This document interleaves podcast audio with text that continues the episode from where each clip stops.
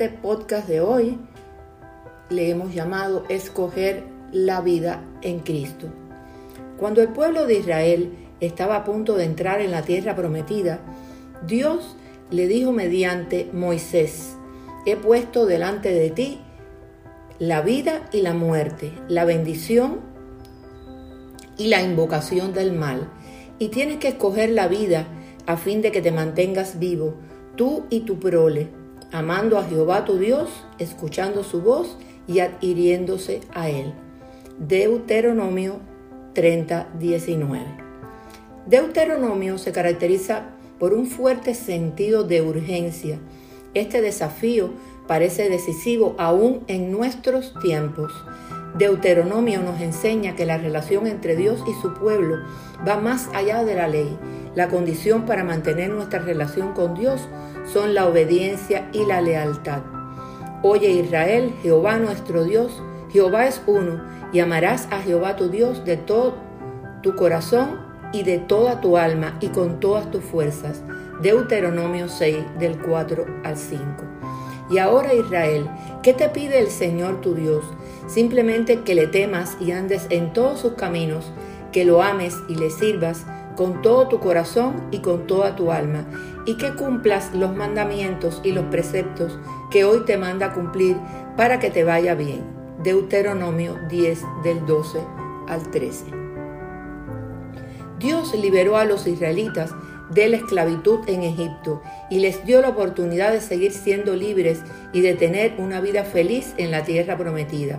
Pero estas bendiciones no serían automáticas, debían hacer algo, escoger la vida. Deuteronomio representaba la proclamación de una segunda oportunidad para Israel, que por falta de fe y deslealtad habían estorbado la conquista de Canaán en una ocasión anterior. Tan poderoso es este mensaje en Deuteronomio que es citado más de 80 veces en el Nuevo Testamento. Jesús le dijo, amarás al Señor, tu Dios, con todo tu corazón y con toda tu alma y con toda tu mente. Este es el primero y grande mandamiento, Mateo 23, 37. El hecho de que somos hijos gloriosos de Dios y coherederos con Jesucristo de todo lo que Dios posee, es la consumación y el fin de la salvación prometida desde el pasado eterno y guardada en esperanza hasta la manifestación futura de Cristo. No hay nada más que buscar, nada más que pueda ser dado o recibido. Lo tenemos todo ahora y lo tendremos por la eternidad. Este discernimiento es más elevado. No hay nada más que buscar, nada más que pueda ser dado o recibido. Lo tenemos todo ahora en el amor de Cristo y lo tendremos por toda la eternidad. El discernimiento de lo mejor que habló Pablo involucra la mente y el corazón y se construye en ciencia y en todo conocimiento, los cuales se producen en la mente y corazón a través de la adquisición y consolidación de las verdades de las escrituras. El carácter cristiano en su grado más alto se origina en el amor siempre creciente que Dios infunde. Este amor nos conduce a una abundante comprensión y fiel obediencia a la verdad divina revelada en las Escrituras por el Espíritu Santo. A fin de animar a creyentes que dudan del poder de Cristo en sus vidas, Pablo les recuerda que si Dios tuvo el poder y amor suficientes para darle vida espiritual juntamente con Cristo, es por cierto capaz de sustentar esa vida por siempre.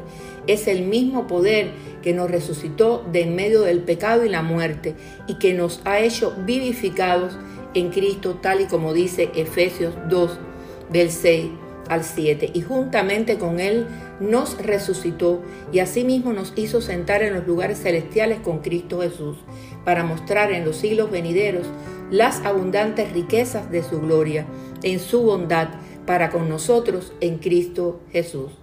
Estamos vivos juntamente con Cristo, así también vosotros considerados muertos al pecado, pero vivos para Dios en Cristo Jesús, Señor nuestro. Romanos 6, del 11 al 13. Este es el mismo poder que continúa llenando de amor y gozo cada parte de nuestra vida cristiana. Por eso Pablo eligió lo mejor, la vida en Cristo. Pablo eligió y decidió vivir en el gozo del Señor.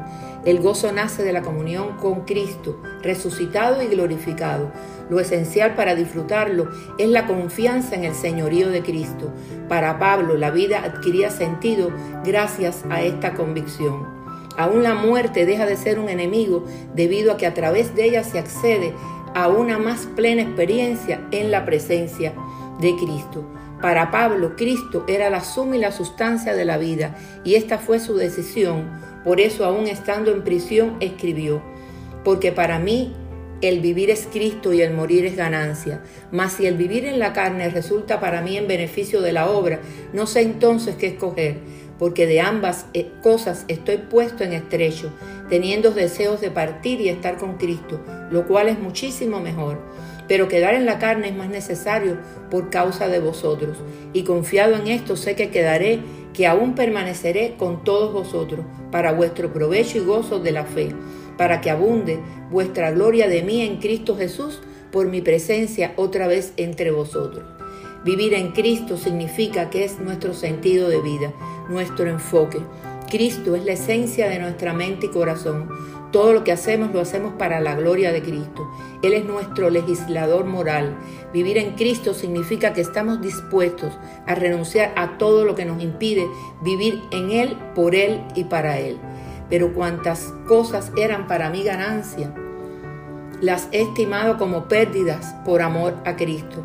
Y ciertamente aún estimo todas las cosas como pérdidas por la excelencia del conocimiento de Cristo Jesús, mi Señor por amor del cual lo he perdido todo y lo tengo por basura para ganar a Cristo y ser hallado en Él, no teniendo mi propia justicia, que es por la ley, sino la que es por la fe de Cristo, la justicia que es de Dios por la fe. Filipenses 3 del 7 al 9. Hoy te invito a que igual que Pablo elijamos vivir en Cristo por una fe viva. Esta decisión emana de un discernimiento de lo que es mejor para elegir. Gloria a Dios.